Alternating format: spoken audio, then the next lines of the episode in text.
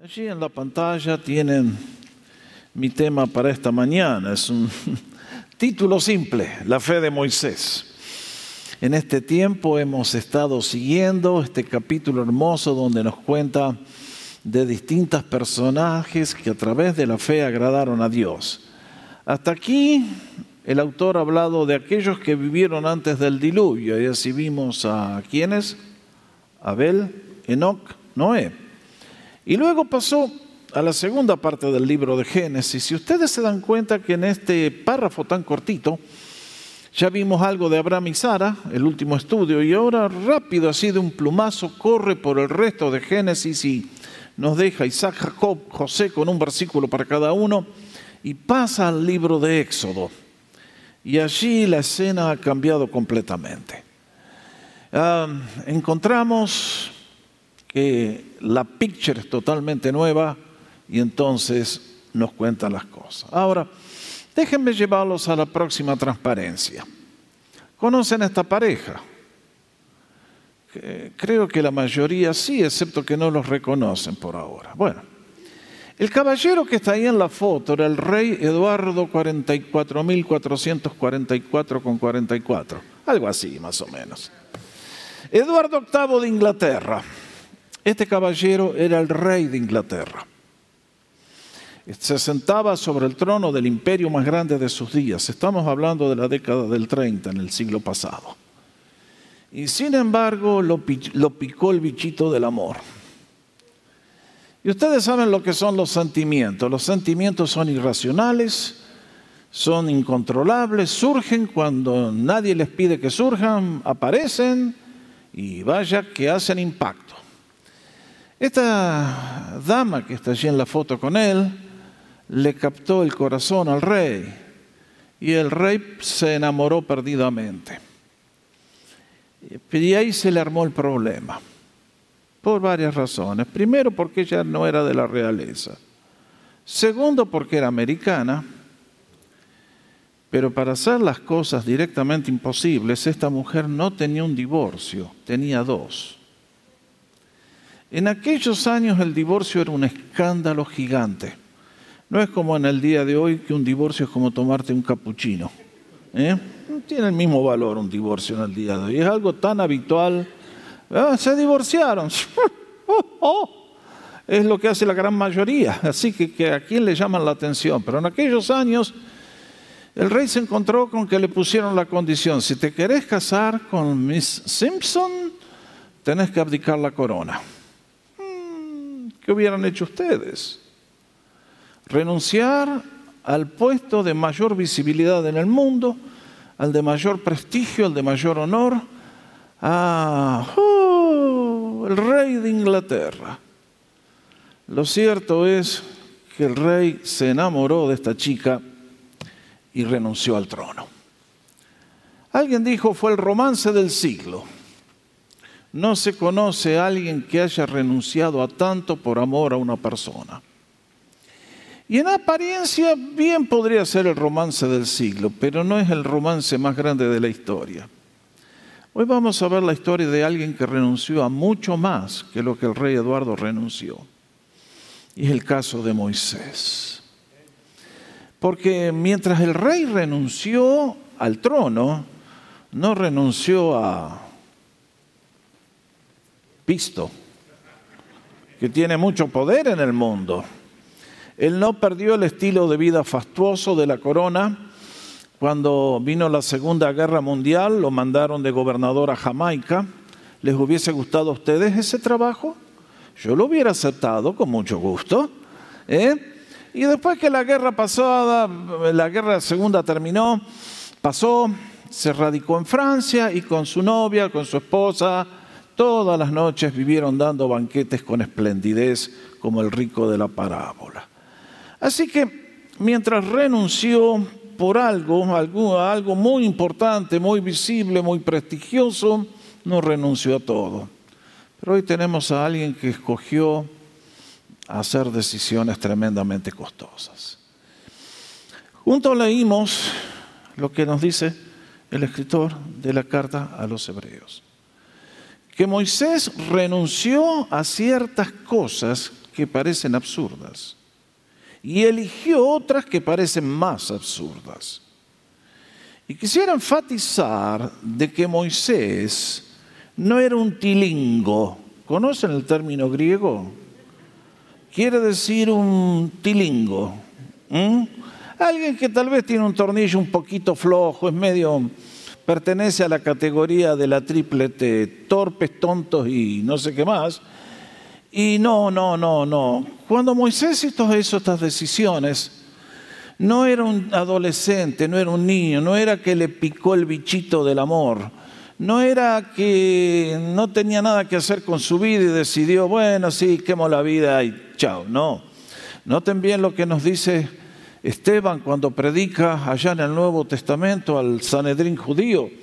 Nos dice que Moisés había sido instruido en toda la sabiduría de los egipcios y era poderoso en palabra y en obra. No, este no era un chico, un, tilingo. Era alguien de prestigio, una persona que hoy sería digna de respeto por lo que era en sí mismo, no por los títulos que tenía. Ustedes conocen la historia. Moisés nació en un momento que los chicos hebreos estaban bajo sentencia de muerte. Eh, siempre eh, Satanás tiene que buscar destruir a la simiente santa y en este caso sabía muy bien que por la simiente de la nación hebrea venía el Mesías y había que acabar con los judíos. El plan era eliminarlos de la faz de la tierra y por eso dio la orden que todos los bebés varones a las aguas del Nilo apenas nacían. Los padres leímos, vieron que era un bebecito hermoso, desafiaron el mandamiento del rey, lo preservaron y luego, ustedes y yo, creo que la mayoría ha leído la historia en Éxodo capítulo 2, cómo mamá desarrolló un plan por el cual Moisés fue colocado en el camino de la princesa de Egipto y entonces este niño que tenía sentencia de muerte por el palacio hebreo, el palacio egipcio, perdón, fue criado en el palacio de Egipto. Y los gastos de crianza los pagó el palacio. Qué tremendo el poder de la fe de los padres de Abraham, de Moisés, perdón. Así que acá tenemos un chico que ahora se ha criado en el sistema de Egipto, es recipiente de todos los beneficios y uno dice, ¿y a este qué le pasó? ¿Qué le agarró a este chico para hacer las decisiones que hizo? Bueno, vamos a ver tres cosas a las cuales Moisés renunció para entender la grandeza del alma de este muchacho. Primero, Quisiera enfatizar que renunció a títulos y honores. Versículo 24 leímos, por la fe Moisés, cuando llegó a ser grande, ahí está, no era un bebé, no era un adolescente, rehusó ser llamado hijo de la hija del faraón. Bueno, vean ustedes, se cuenta que esta chica, la que lo adoptó, la princesa, no podía tener hijos propios. Y entonces crió a Moisés para que fuera su heredero. Esto implicaba que Moisés era el primero en la sucesión al trono, luego de ella. Y que por lo tanto era todo cuestión de tiempo hasta que en el trono de Egipcio se sentara Moisés. Ahora, ustedes se dan cuenta, hay gente que lucha para obtener estas cosas que Moisés tuvo por nacimiento. Hay gente que lucha para tener títulos académicos, de realeza, de esto, de lo otro.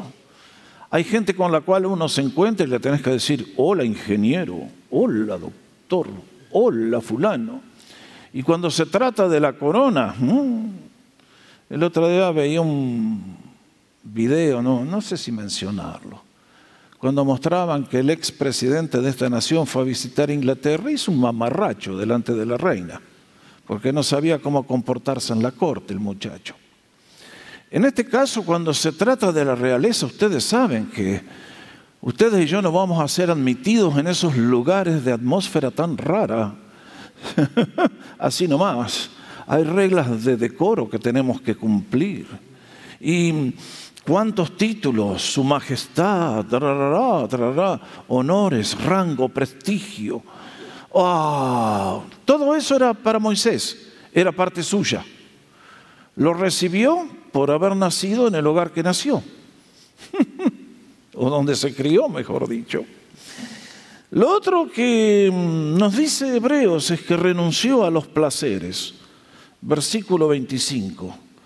Nos leímos, prefirió lo de Dios antes que gozar por un tiempo de los placeres del pecado. ¡Wow! ¡Qué mala elección, Moisés! ¿Cuántas personas en este día, en este mundo, viven para satisfacer los placeres? Para ellos la vida es placer, placer, placer, diversión, diversión, diversión.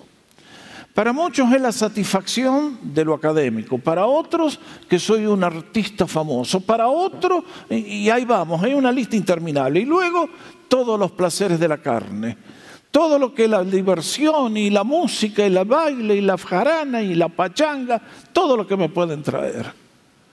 ¿Se imaginan cuántas chicas habrán querido hacer lo que tenían que hacer con tal de agradar a Moisés y llegar a ser la reina de Egipto.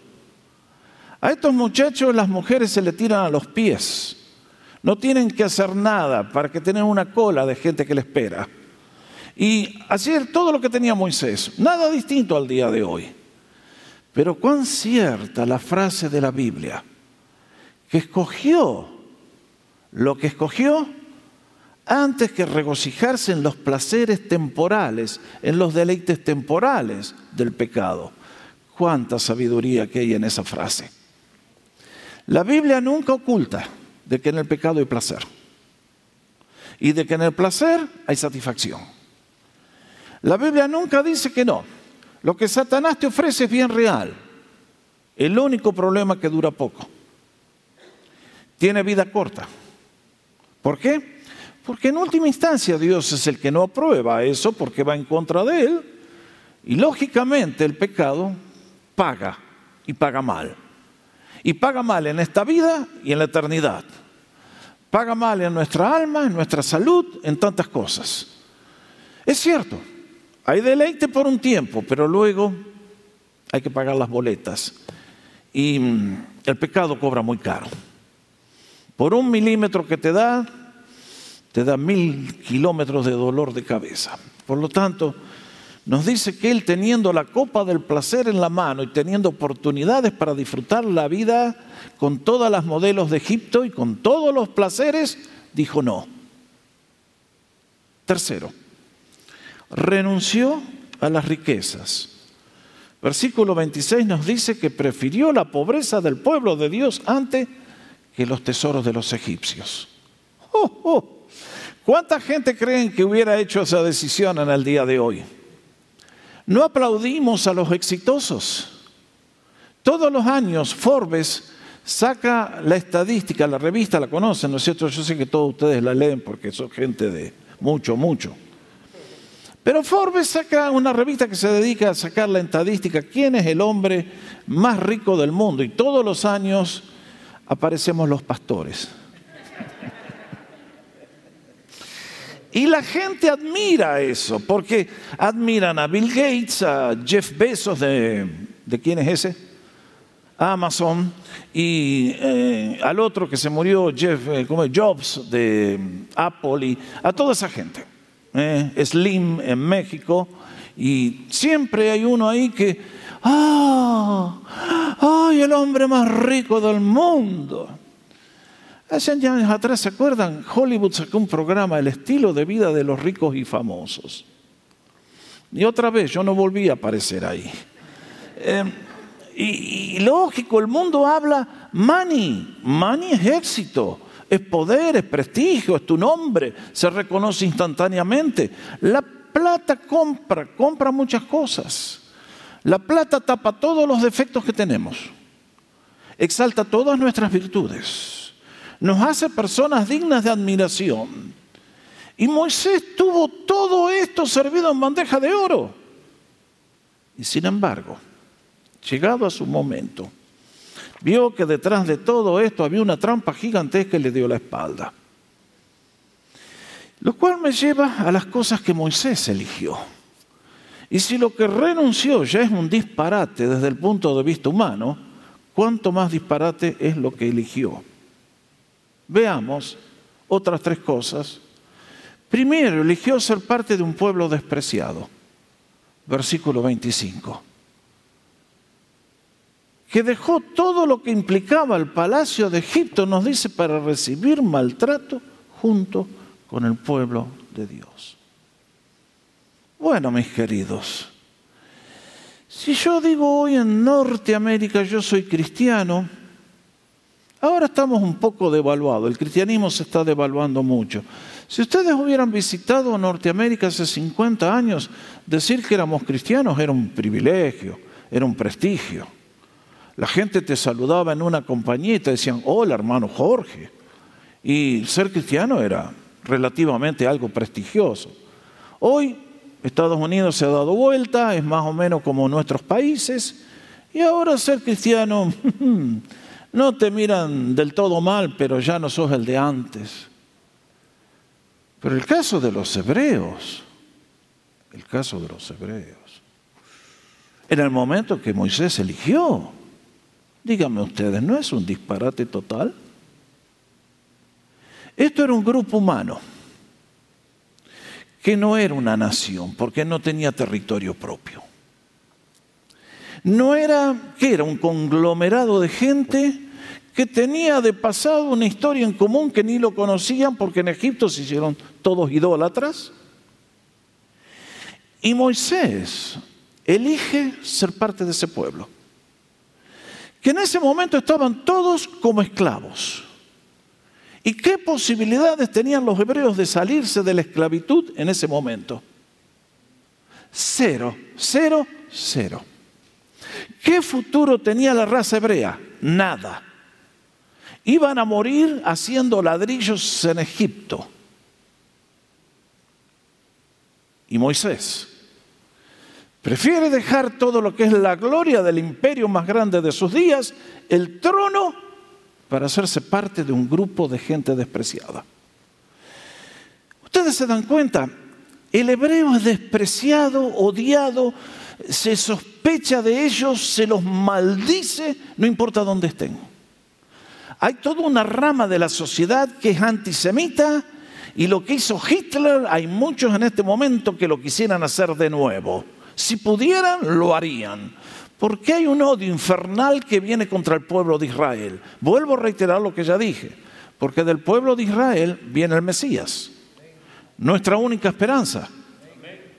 Y como siempre digo, cuando hablen con alguno que se tire contra el pueblo hebreo, recuérdenle que Dios dijo a Abraham, el que te bendiga vos, yo lo voy a bendecir, pero el que te maldiga, yo me encargo de maldecirlo. Así que si hay un necio por ahí que ataca al pueblo hebreo, ustedes corríjanlo, porque se está colocando la soga al cuello para que Dios lo cuelgue. No, se metamos, no nos metamos jamás con el pueblo hebreo porque es el pueblo escogido por Dios por pura gracia. Y Jesús tiene sangre judía. Entonces, en este caso, en ese momento, identificarte con los esclavos.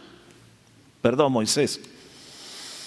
Segundo, Moisés eligió sufrimientos y aflicciones.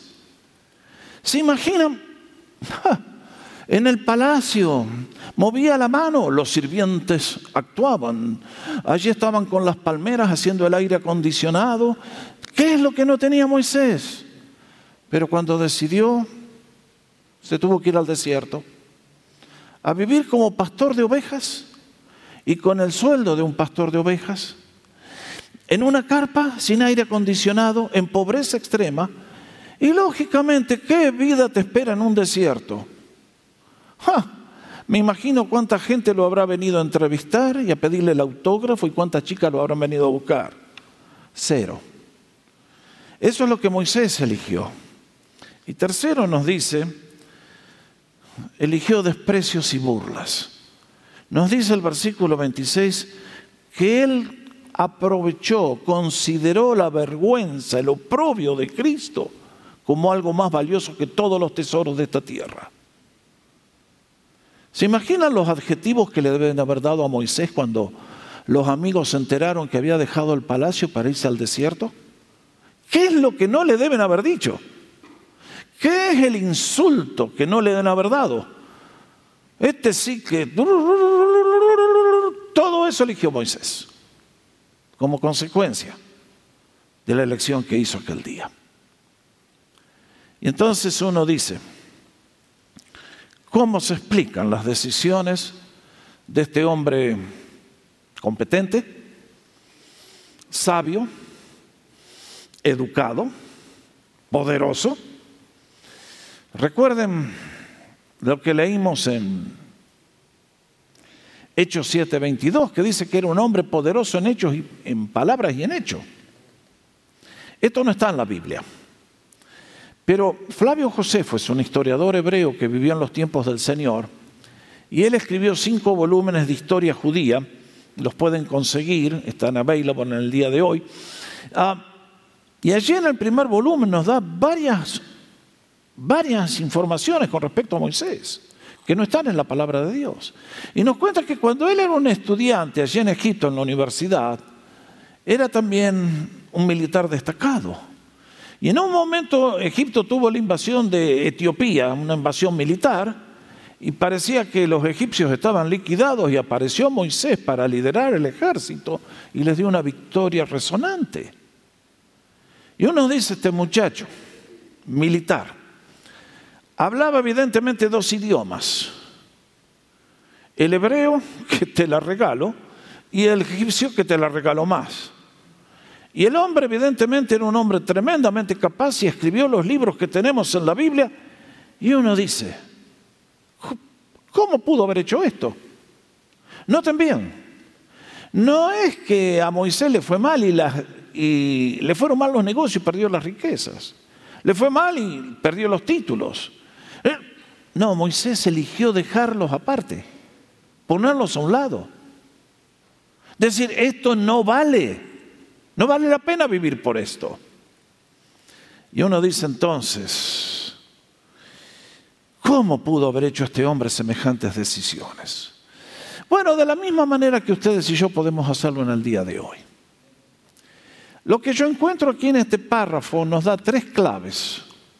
Primero, nos dice que por la fe se sostuvo como viendo al invisible. Versículo 27. Marque bien. Por la fe abandonó Egipto sin temer la ira del rey, porque se mantuvo como quien ve al invisible. Bueno, muchachos, esto es grande, ¿eh? Es evidente que en algún momento Dios apareció a Moisés. Ahora, déjenme darles una palabra de aliento a todos ustedes, las damas y madres principalmente. Porque estoy convencido que la fe de Moisés comenzó en el hogar donde fue criado mientras era un niño.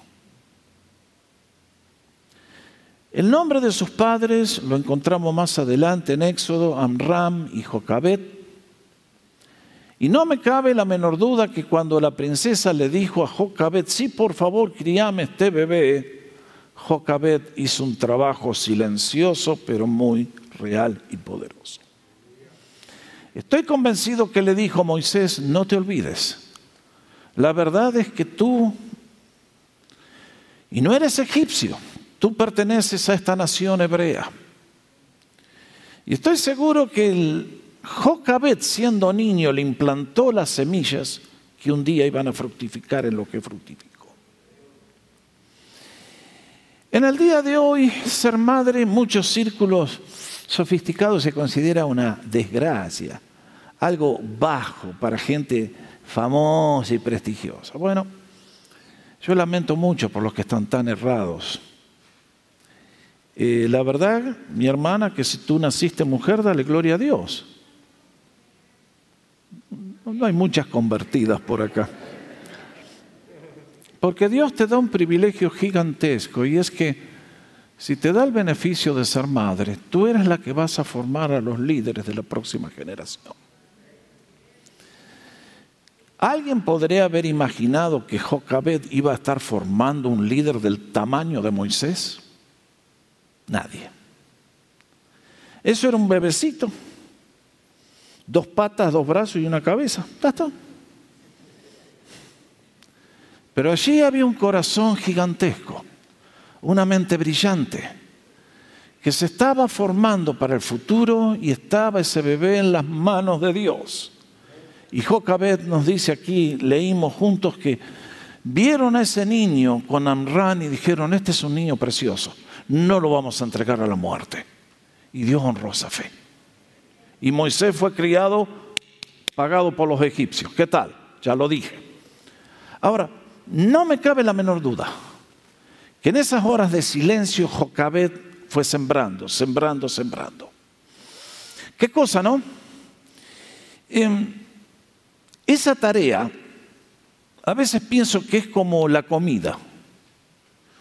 Si usted me pregunta, Jorge, ¿qué te sirvió Francis hace 10 días? Yo no me acuerdo. Usted tampoco. Pero hoy acá estoy, cholotón y fuerte. Muchos de ustedes no saben lo que es ese término. Algún día voy a escribir un diccionario salvadoreño argentino. Eh, mexicano y otras traducciones, ¿no? Gordito quiere decir algo así, bueno. Pero miren, los que sembramos la fe es así. Alguien dice, ¿y cambio hubo? En apariencia nada.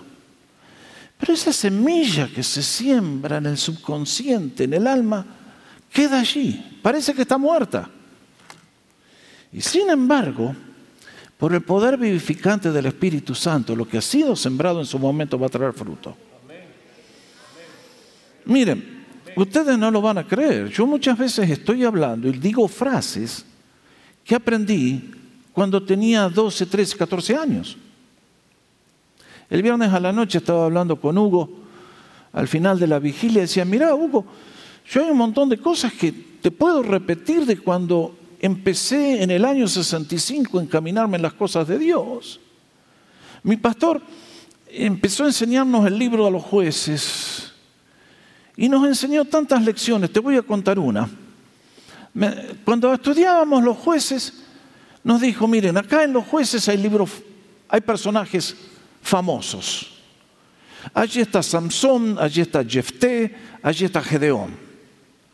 Pero si miran el libro de los jueces, ahí también está Tola y Jair. ¿Lo conoce alguno? Nadie lo conoce. Si ustedes leen el libro, van a ver que hay varios jueces de los cuales no se dice nada. De uno se dice, tenía 30 hijos que andaban en 30 burros. Es todo lo que dice. Y Daniel, mi pastor, nos dice, miren chicos, un día en el cielo se va a escribir una historia. Y dentro de esa historia va a haber hombres y mujeres brillantes como Débora, como Samson, como Jefté, como Gedeón. Y luego va a haber hombres y mujeres que van a decir, este fue miembro de comunidad por 40 años y no hizo nada. Año 1965, la tengo acá todavía.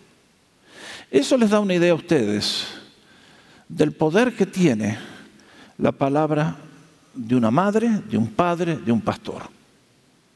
Por lo tanto, ustedes que están haciendo el trabajo hoy, perseveren, perseveren, perseveren.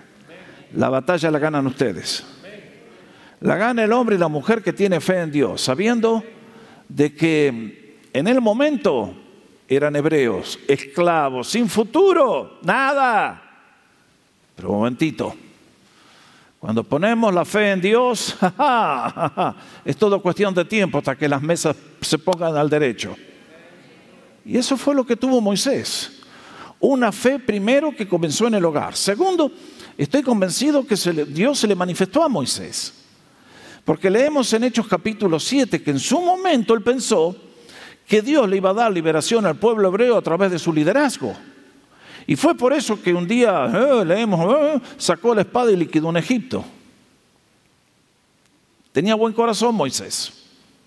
Entendió que es preferible hacer algo antes que nada. Pero claro, ustedes saben, ¿no? Dios tenía un propósito más grande que el de Moisés. Moisés mató un Egipto, un egipcio, perdón. Pero cuando Dios agarró a los egipcios, no dejó uno con vida. Los liquidó a todos ahogándolos en el Mar Rojo. Cuidado con Dios, mucho cuidado. Ahora es evidente que Moisés, habiendo tenido un encuentro con Dios, como dice Hebreos 11.1, es pues la fe, la certeza de lo que se espera, la convicción de lo que no se ve. La fe fue como un telescopio para Moisés, lo llevó a ver al futuro y a ver que ese pueblo que eran, eran esclavos iba a ser un país que está en el centro del mundo y decide el destino de muchas naciones. Que de ese país iban a venir los pactos, las promesas de Dios y finalmente vendría el libertador. Que esa nación no era una nación como, como cualquier otra. Que era exactamente como esa zarza que parecía que se tenía que consumir y no se consumía. ¿Por qué? Porque Dios está en ella. Y por la fe Moisés pudo ver que el futuro del pueblo de Israel era mucho más brillante que todo lo hermoso que Egipto tenía para ofrecer en el momento. Que a Israel pertenecía la gloria, que los que sirven a Dios escogen el bien mayor y supremo, que cogen la aprobación de Dios por toda la eternidad antes que los deleites temporales del pecado y los aplausos de los fracasados. Y es por eso que Moisés se sostuvo como viendo al invisible. Cuando Dios le apareció, le dijo, Moisés, yo soy el Dios de Abraham, de Isaac, de Jacob. Y sabía muy bien que cuando Dios da promesa, se ha hecho un pacto, Dios cumple, aunque por el momento Egipto esté goleando. Que a la larga el partido es nuestro, la final nos pertenece a nosotros. Y en este caso, a lo largo de todo lo que vivió. ¿Se imaginan? ¿Qué habrá pensado en esos 40 años que tuvo que estar en el desierto? ¿Qué prueba para la fe, queridos? No habrá pensado más de una vez, pero habrá hecho la decisión correcta. Ya me imagino al diablo viniendo de atrás diciendo, viste tonto, te equivocaste. Dejaste todo lo que dejaste para venir al desierto. Qué tonto que había sido Moisés. Ah, qué difícil, ¿eh? Y sin embargo, llegado el momento, Dios se movió y con cuánto poder y cuánta gloria. Y uno se pregunta, ¿cuál era el nombre del faraón? ¿Cuál era el nombre de la princesa? Oh, nadie se acuerda. No lo conocemos. ¿Qué pasó con todos los tesoros de Egipto? ¿Dónde están las pirámides en el día de hoy? ¿Dónde están los palacios? ¿Dónde están los lujos y placeres? Enterrados en la arena del desierto. ¿Dónde está el nombre de Moisés? Vive para siempre en la palabra de Dios. ¡Ah! ¡Qué tremendo! Eso es el poder de la fe. Te permite ver al invisible cuando todos ven comida, mujeres, esto, lo otro. Moisés vio lo que está detrás del velo que separa a Dios del universo. Se sostuvo como viendo al invisible. Y ahí está la palabra, se sostuvo, se mantuvo, perseveró. No fue una cosa de un momento, fue la fe que le dijo, vamos a seguir y vamos a seguir, porque en algún momento, aunque estamos mal, las cosas van a cambiar por el poder de Dios. Y Dios cumplió. Otro, ¿cómo se explican las decisiones de Moisés? Porque Moisés nos dice, puso sus ojos en la recompensa. ¿Qué dice el versículo 26? Consideró que el oprobio por causa de Cristo, del Mesías, era una mayor riqueza que todos los tesoros de Egipto, porque tenía la mirada puesta en la recompensa. Mis queridos Moisés no sabía lo que nosotros sabemos porque vivimos del otro lado del Nuevo Testamento. Moisés no sabía lo que el Señor habría de decir, el que se avergüence de mí. En esta generación maligna y perversa yo me voy a avergonzar delante del Padre y de sus santos ángeles cuando venga mi gloria. Oh my goodness. Hoy estamos, ¡viva la! Eh, ah! Pero se imaginan el día que finalmente Dios se sienta en su trono. Ahí están los ángeles y venga usted, venga yo. ¿Y qué medalla te vamos a dar?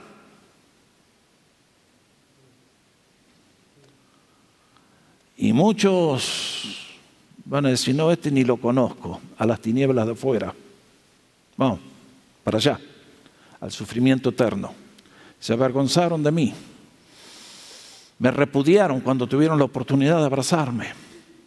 Afuera con ellos, no los quiero, no son parte de mi familia.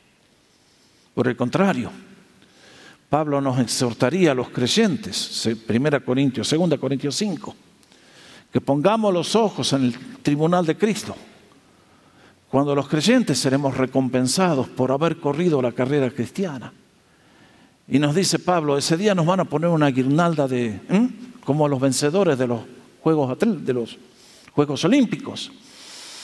Y Pablo dice, miren, ustedes van a ser como los atletas que le ponen una medalla de oro, otro de plata, otra de bronce. Corran de tal manera que ganen el premio. Y Moisés, por eso corrió, por eso sirvió, porque sabía que la vida no termina en el sepulcro, sino que viene en la eternidad y hay un día de recompensa por nuestras acciones, sean vergonzosas o sean nobles. Moisés escogió servir a Dios. Y entonces sabía que iba a tener una recompensa acorde al sacrificio que había hecho. Porque el Señor ha dicho que ni un vaso de agua fría que demos en su nombre va a quedar sin la recompensa. Y que Él está escribiendo en su libro todas las cosas que ustedes y yo hacemos por Él. Por lo tanto, queridos, ¿Qué ejemplo el de Moisés? Miren, si vamos a impactar al mundo y vivir para Dios como Moisés vivió, nunca miremos para atrás. Nunca para atrás. Tenemos que abrazar el futuro. Las cosas que pasaron en el pasado están en el pasado, ya no las podemos rehacer. Corramos un velo sobre eso. Más vale tenemos que mirar hacia el futuro decir, viene un día de recompensa, un día de premio, un día de... Por lo tanto, si miramos hacia el futuro no nos quejamos por el presente, aunque por ahí con la edad... Ah. Bueno, ustedes saben, pero no, no estamos hablando de esas pequeñeces, estamos hablando de que hay algo que viene. Y queridos, la final ya se está jugando, todos estamos en la pista. Todos estamos corriendo. ¿Dónde está nuestra mirada? Y miren, yo honestamente les digo, desde que empecé a correr la carrera cristiana puse la mira en el tribunal de Cristo. Yo no me comparo con nadie. Hay gente mucho más gloriosa que yo, más capacitada. A mí no me importa. Yo soy Jorge Oscar Sánchez. Yo voy a ser juzgado por lo que Dios me dio y todo lo que yo hice con el capital que me entregó. Yo nunca dije soy sombra de cinco talentos, yo me considero un tipo de dos, como el de la parábola. Pero confío en llegar el día cuando le diga al Señor, Señor, me diste dos talentos, acá te devuelvo dos talentos más. Algo hice. Eso es lo que Moisés hizo y es lo que ustedes y yo tenemos que hacer. Viene una recompensa. La recompensa será en la proporción a tus acciones para Dios. Redime tu tiempo, redime tus... No esperes a decir como muchas, ah, espérate Jorgito, que yo me retire a los 55 cuando tenga el pot of gold y entonces voy a servir al Señor. Para entonces ya no servís más para nada. A Dios hay que servirlo ahora, hoy, en la medida de nuestras posibilidades.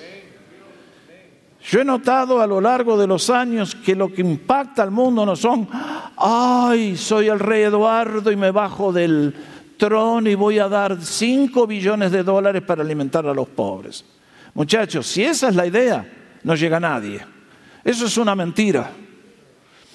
Les cuento una. Años atrás estábamos hablando con Bill Klassen, era el líder de worship en, en nuestra iglesia en Canadá, un hermano que era oro puro. Y me dice, mira Jorge, lo peor que te puede pasar en la iglesia es tener un millonario. En serio. Y me dijo, ¿por qué? Porque como hay un millonario, todos los demás dicen, ah, que del millonario, yo soy pobre. Tenía razón. Lo que levanta la iglesia son tus 25 centavos y mi millón de dólares. Ya otra vez, ¿no? No, queridos, ustedes saben, nuestra contribución silenciosa, sacrificial, por amor al Señor, el Señor es como esos panes y esos peces, le encanta multiplicar eso. Que no te agarre el diablo pensando el día que seas millonario, el día que te retires vas a tener tiempo. No, mentira, eso es una mentira del diablo. No la creas. Hoy es el día de gracia. Aprovechemos, miremos la recompensa. Y lo último es que la fe le abrió las puertas a todo el poder de Dios. Bueno, versículo 28. Por la fe celebró la Pascua y el rociamiento de la sangre para que el ángel que pasaba a todos los primogénitos de Egipto no tocara a Israel. Eh, eh, hechos, una vez más. Esteban dice, hablando de Moisés, él lo sacó de Egipto haciendo prodigios y señales milagrosas, tanto en la tierra de Egipto como en el Mar Rojo y en el desierto durante 40 años. Ahora elegimos, muchachos. Ahí está. Prefieren vivir en Malibú, en una mansión con todos los lujos y todos los placeres, o conocer la gloria de Dios por un milagro portentoso que Él hace a través de nuestra vida. That's it. Para el que ha gustado lo que Moisés gustó, todo lo que Egipto tenía para ofrecer, basura. Basura. Ese es el lenguaje que usa el apóstol Pablo en Filipenses capítulo 3. Encontramos a un hebreo de hebreos y esto y lo otro, pero todo lo que para mí era mi razón de prestigio, mi honor, todo lo que me hacía famoso, lo considero como un peso inútil, como basura para ganar a Cristo. El apóstol tenía los ojos iluminados como los de Moisés y como yo también lo puedo tener en este día. Y en este caso, Moisés eligió conocer la gloria de Dios. Ah, ¿No les hubiera gustado conocer algo de lo que Moisés vivió? vivió algo de lo que él experimentó. Imagínense si yo hubiera tenido esa varita, y vaya milagros que venían. Y uno dice, Señor, el que se la juega por ti termina conociendo tus recursos infinitos y tú lo llevas a un nivel de vida que el mundo no entiende. Y un segundo de tu bendición vale más que todos 80 años en lo que este mundo tiene para darnos. Hoy estás aquí. ¿Estás contento?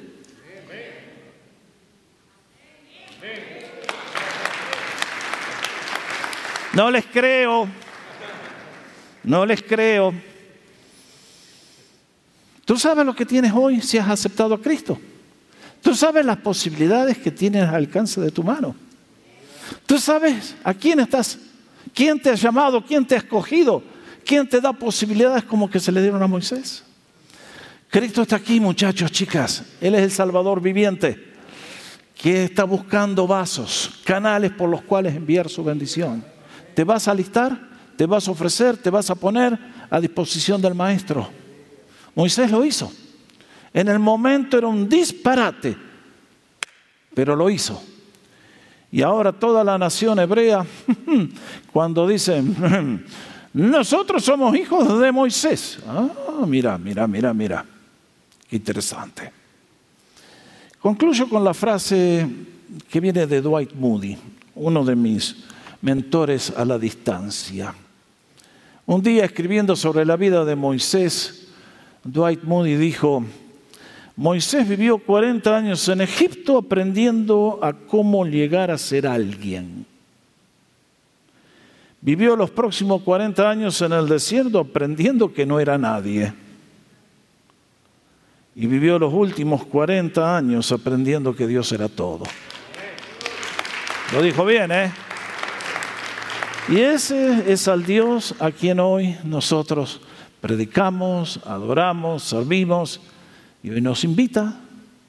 Doy gracias por todos los que ya están en el camino de Moisés. Doy gracias por todos los que Dios está llamando. Y doy gracias por todos los que hoy van a responder. ¿Eres tú uno de ellos? Vamos muchachos, el Señor nos está llamando.